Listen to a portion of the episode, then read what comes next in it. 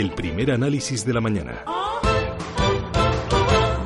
Es cierto que España no llegará a, lo, a esta ese nivel de guillotina, digamos, en el 2017, ese, tope, y eso tendrá consecuencias, porque el primer año para empezar el procedimiento de salida del eh, déficit excesivo tiene que ser estar limpio, haberse logrado, digamos, y no ser así. De todos modos, tendrán que seguir con políticas fiscales responsables.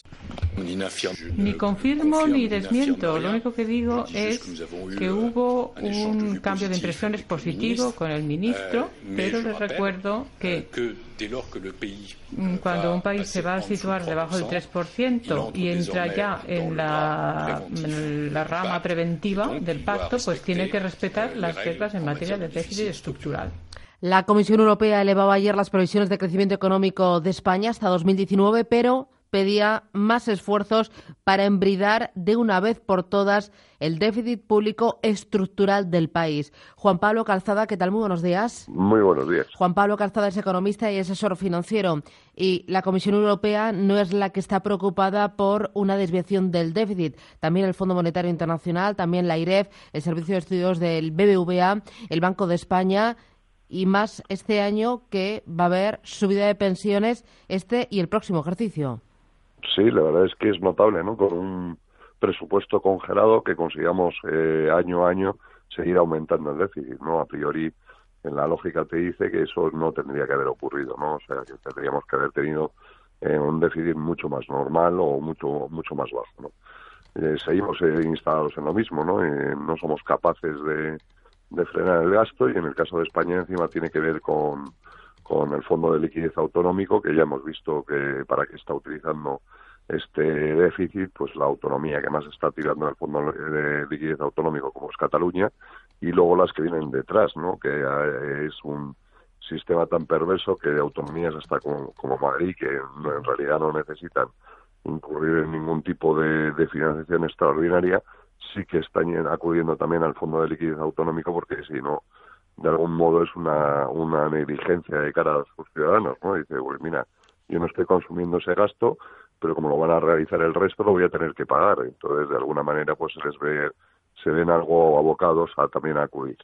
Eh, bueno, pues queremos lo, lo que queremos, ¿no? O lo que nos hemos ganado, ¿no? Un sistema absolutamente imposible de dominar que no es capaz de embridar de ninguna de las maneras el Ministerio de Hacienda, por mucho que lo ha intentado durante la crisis en el caso de ayuntamientos y estados sí que se ha podido eh, manejar con cierta facilidad el déficit, pero en cuanto tocamos las autonomías eh, es imposible y además es lo que está generando pues un mayor déficit para todo el país. ¿no? Bueno, y sumar a ese déficit estructural que dice Bruselas que tiene España, una medida que parece que tiene pinta de ser estructural, la subida de las pensiones. Bruselas insiste en que España tiene que hacer más esfuerzos para acercarse al déficit del 2,2%.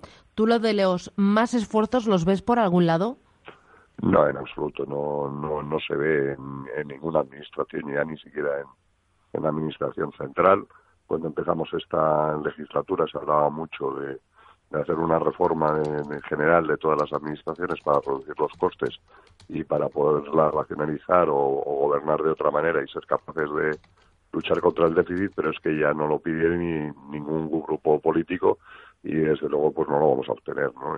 aquí estamos una situación en la que los políticos siguen pensando que la deuda no, no cuesta, que no, no es un problema y que pueden seguir emitiendo deuda de manera ilimitada siempre y cuando no les llegue al 100% del Producto Interior Bruto. Eh, eh, eh, la llamada tasa Google para tapar el agujero de las pensiones, ¿te parece una medida acertada?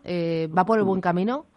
Yo no sé si eh, debe ser utilizada para tapar el, agujero de las pensiones, pero sí que está claro que las, las empresas de Internet o de nuevas de este tipo de, de, sectores pues no están cumpliendo con sus obligaciones fiscales en ningún sitio y se están aprovechando de, un, de unas infraestructuras públicas que a nivel global sin contribuir a ellas. Y entonces yo creo que sí ha llegado el momento de que de alguna manera pues tengan que competir con el resto de sectores de analógico, como, si dijéramos, ¿no? Porque para un para una compraventa analógica se exigen muchos muchas cosas que no ocurren para una, una venta digital y eso tiene que cambiar porque la, la economía digital pesa en torno al 22% del Producto Interior Bruto Mundial. Hay países en los que vamos un poco más retrasados, aquí en España a lo mejor solo es el 19%, pero cada vez es más emergente y hay que empezar a regularla como el resto de la economía.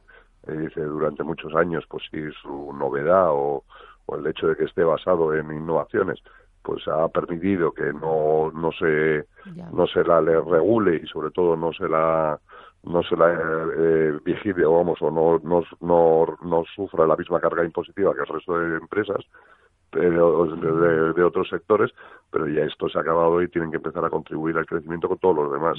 Y además hemos visto que son eh, unas, unas declaraciones y unos hechos nada afortunados de cara de, de, viniendo de este sector en los últimos tiempos. Bueno, eh, trataremos el asunto aquí en Capital Intereconomía con más profundidad. Juan Pablo Calzado, asesor financiero, economista, gracias por este primer análisis y buen viernes. Buen viernes. Buen fin de semana.